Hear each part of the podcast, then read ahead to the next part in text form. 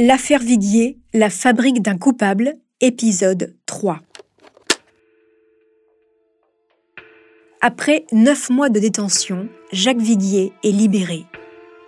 S'il y a bien un faisceau d'indices contre lui, il n'y a ni aveu, ni preuve, ni cadavre. Pourtant, la juge reste convaincue de la culpabilité de l'éminent professeur de droit et elle est persuadée qu'il s'est débarrassé du matelas car il comportait des traces de sang. Deux camps s'affrontent. D'un côté, le commissaire Sabi, la juge, les deux sœurs de Suzanne Vidier et l'amant de Suzanne, Olivier Durandé, particulièrement proche des enquêteurs.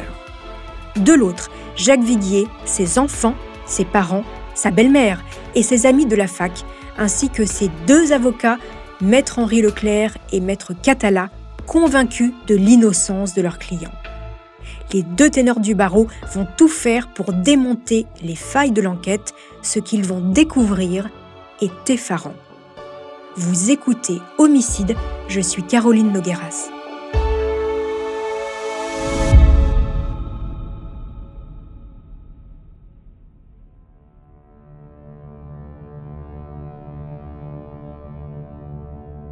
Pour Maître Henri Leclerc, l'enquête est bourrée de failles et de suppositions.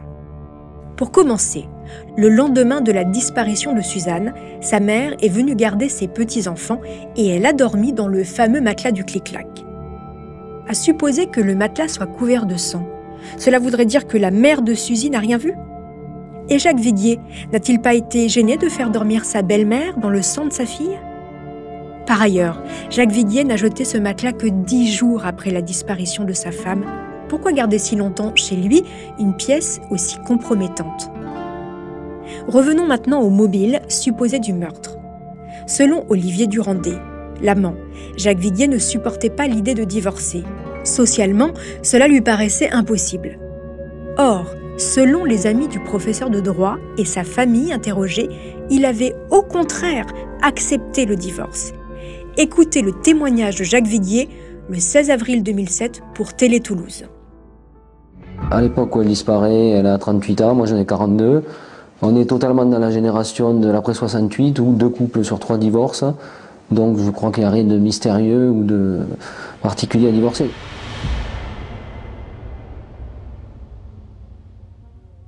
Autre élément très important, les résultats d'analyse du matelas du clic-clac. Rappelez-vous, la juge a parlé de sang mêlé et a donc considéré que Jacques Vidier avait tué sa femme sur le matelas. En réalité, ce n'est pas du sang mêlé, mais des ADN mêlés issus de fluides humains, c'est-à-dire soit de la salive, soit du sperme, ou encore de la sueur. Et l'enquête a bien démontré que Jacques et Suzanne, au début de leur emménagement, ont dormi ensemble sur ce clic-clac. Ce n'est pas tout à fait la même chose.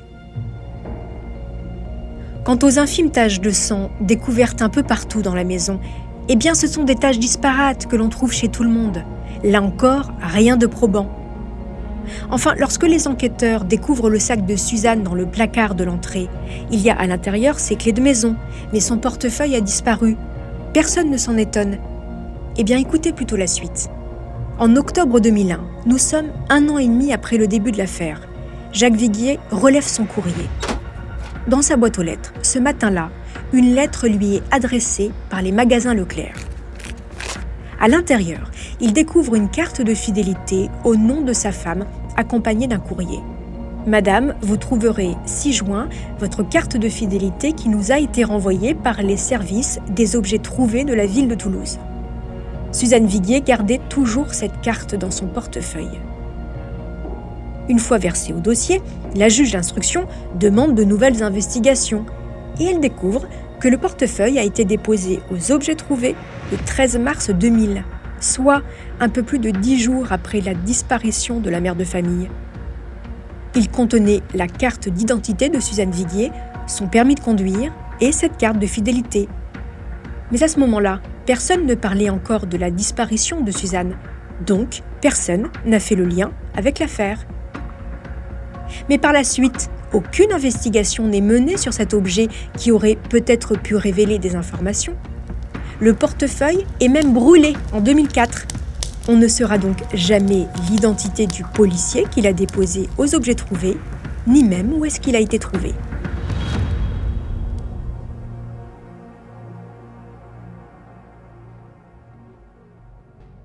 Pendant neuf ans, les avocats de Jacques Viguier vont chercher d'autres pistes, demander à la juge de nombreux compléments d'information, comme la retranscription des écoutes téléphoniques réalisées sur la ligne de l'amant Olivier Durandé. Finalement, 20 enregistrements leur sont communiqués. Les autres, pour des raisons que l'on ignore encore, leur sont confisqués. Ces 20 appels vont s'avérer une mine d'informations incroyable et révéler de manière évidente une forte connivence entre l'amant et les enquêteurs. D'abord, Olivier Durandé tutoie les policiers. Un enregistrement, en particulier, va faire bondir les avocats. C'est une conversation entre le chef du SRPJ de Toulouse et Durandé, juste après la disparition de Suzanne. Olivier Durandé demande au haut gradé s'il peut rentrer clandestinement chez les Viguiers. Et est-ce que c'est dangereux d'y retourner pendant qu'il n'est pas là? Ça s'appelle une violation de domicile. Mais euh, Pas vu, pas pris, mais. Vous avez bien entendu? Le commissaire répond à l'amant pas vu, pas pris. Et ce n'est pas tout. Dans d'autres appels, Durandé incite clairement les témoins, c'est-à-dire les amis des Viguiers, les collègues, la famille, à incriminer Jacques Viguier quand ils seront interrogés par les enquêteurs. En d'autres termes, il oriente l'enquête. Mais à aucun moment cet homme n'est soupçonné du meurtre de sa maîtresse. Avec toutes ces découvertes, Jacques Viguier et ses avocats ont bon espoir d'obtenir un non-lieu. Écoutez Jacques Viguier au micro de Télé Toulouse. Et puis, euh, il y a des moments où je pense, euh, je pense au procès, d'autres moments où je me dis, bon, tu es innocent, euh, donc tout le monde reconnaîtra que tu es innocent, c'est pas possible. C'est pas possible autrement. C'est pas possible autrement. Mais en janvier 2005, à la faveur d'un nouveau juge d'instruction, Jacques Viguier est renvoyé devant les assises pour le meurtre de sa femme. Il devra attendre encore quatre années avant l'ouverture de son procès. Mais avant d'aller plus loin dans cette affaire, je vous invite à une petite pause.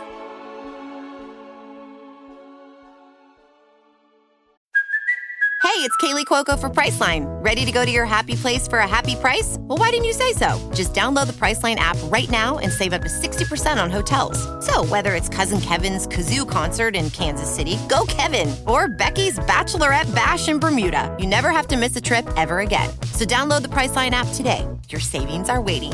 Go to your happy place for a happy price. Go to your happy price, Priceline. «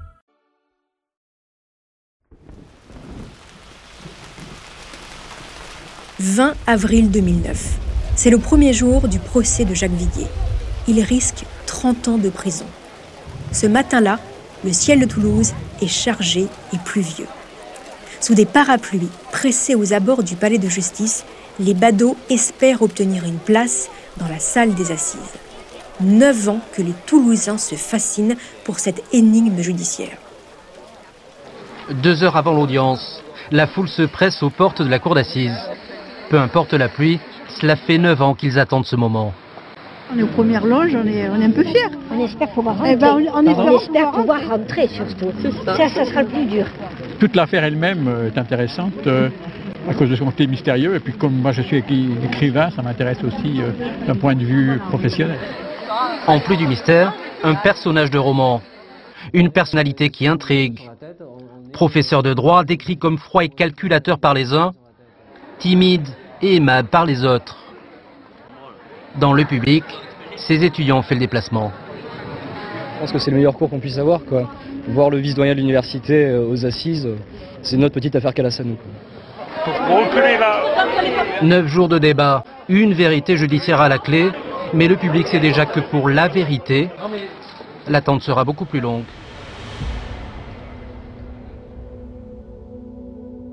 En début d'après-midi, Jacques Viguier, 51 ans, apparaît devant le palais de justice. Il comparaît libre devant les assises de la Haute-Garonne.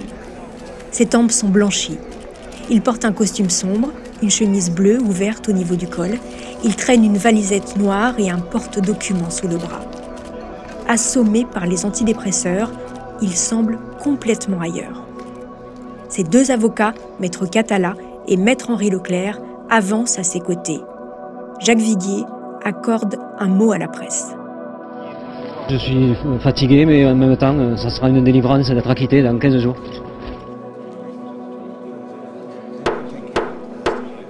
17 experts et 40 témoins vont défiler à la barre pendant trois semaines.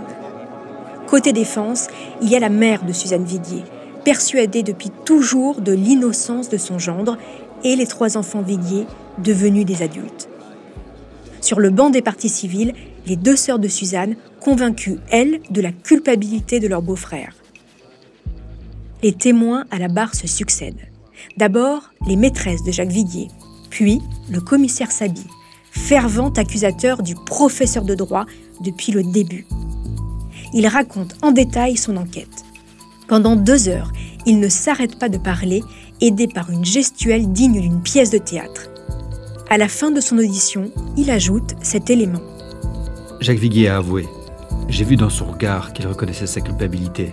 Malheureusement, il n'a pas voulu confirmer ses aveux par écrit. Deux jours avant la fin du procès, celui que tout le monde attend depuis le début avance à la barre. Olivier Durandé. L'amant éploré va jouer la partition qu'il joue depuis 9 ans. Il parle avec son cœur, simplement. Il dit de Suzanne qu'elle ne souhaitait que de l'amour. Il espère avoir pu lui en donner. Il aimerait déposer des fleurs sur sa tombe. Son témoignage est un sans faute. L'avocat général réclame 15 à 20 ans de réclusion criminelle contre l'accusé. Puis à la fin du procès, c'est au tour des avocats de la défense d'entrer en scène. Maître Henri Leclerc, l'un des deux conseils de Jacques Viguier, est une figure du barreau parisien. Il a usé sa robe noire dans de nombreux prétoires de cour d'assises. Il connaît l'importance des mots, de la petite phrase qui fait mouche et de l'anecdote qui peut faire basculer un verdict.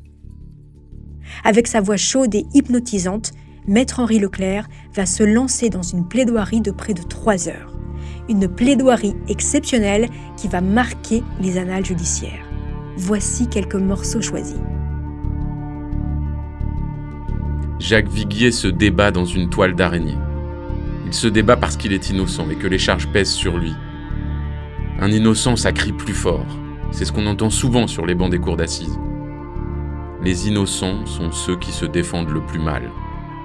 Puis l'avocat s'attaque aux policiers qui ont mené l'enquête à charge et qui sont venus témoigner à la barre. Une intime conviction policière ne suffit pas à faire une preuve. Non, il ne s'agit pas de croire, mais il s'agit de raisonner. Selon lui, les enquêteurs n'ont eu de cesse d'éclairer les faits à la lumière de leur hypothèse de départ, celle d'un Viguier coupable d'avoir tué sa femme qui voulait divorcer. Ce divorce, Jacques Viguier avait fini par en accepter l'idée.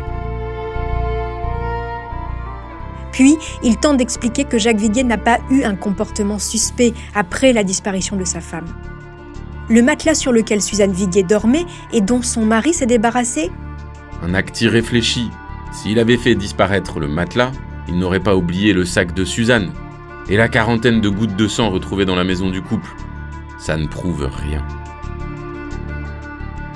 Et à ce moment précis, pour étayer ce qu'il dit, il exhibe devant la cour un mouchoir taché de sang. Le pénaliste explique s'être coupé le matin même en se rasant et avoir nettoyé sa plaie avec ce mouchoir. Personne ne peut dire avec certitude que Jacques Viguier a tué sa femme. Dans ces conditions, vous devez l'acquitter. C'est ainsi que Maître Leclerc termine sa plaidoirie. Le dernier à avoir la parole, c'est l'accusé. Il déclare brièvement C'est dur, depuis 9 ans, de supporter cette vie quand on est coupable de rien. Je n'en peux plus. Je n'ai pas tué Suzanne. Je le dis devant ma famille. Je pense. J'espère que vous avez compris.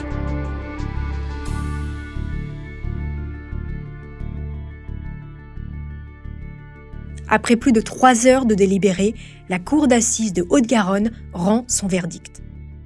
Jacques Viguier est acquitté de l'homicide volontaire dont il était soupçonné depuis 9 ans.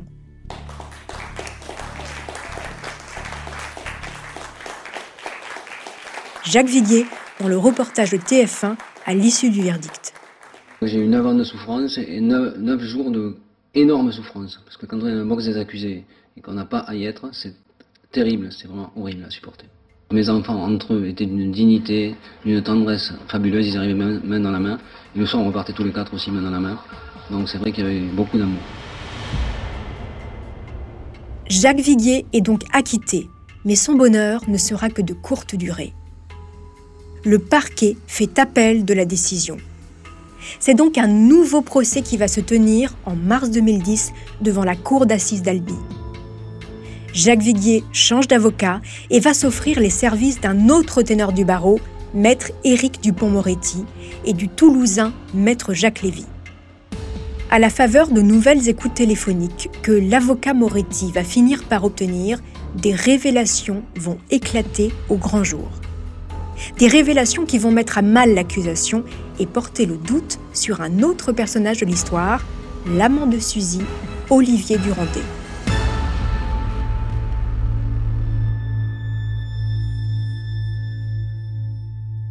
Pour nous raconter ce procès d'assises exceptionnel, je serai accompagné de Stéphane Durand-Soufflant. Il est chroniqueur judiciaire au Figaro. Il a assisté à tout le procès en appel de Jacques Viguier et a même écrit un livre sur l'affaire Disparition d'une femme aux éditions de l'Olivier. En attendant l'épilogue plein de rebondissements de cette affaire, n'hésitez pas, chers auditeurs, à laisser des commentaires sur vos plateformes d'écoute préférées. Une petite précision, les quatre épisodes de Homicide sont disponibles en avant-première pour les abonnés à la chaîne Bababam Plus sur Apple Podcast. Pour celles et ceux qui ne sont pas abonnés, les nouveaux épisodes restent bien évidemment disponibles gratuitement chaque jeudi sur Apple Podcast et toutes vos plateformes d'écoute.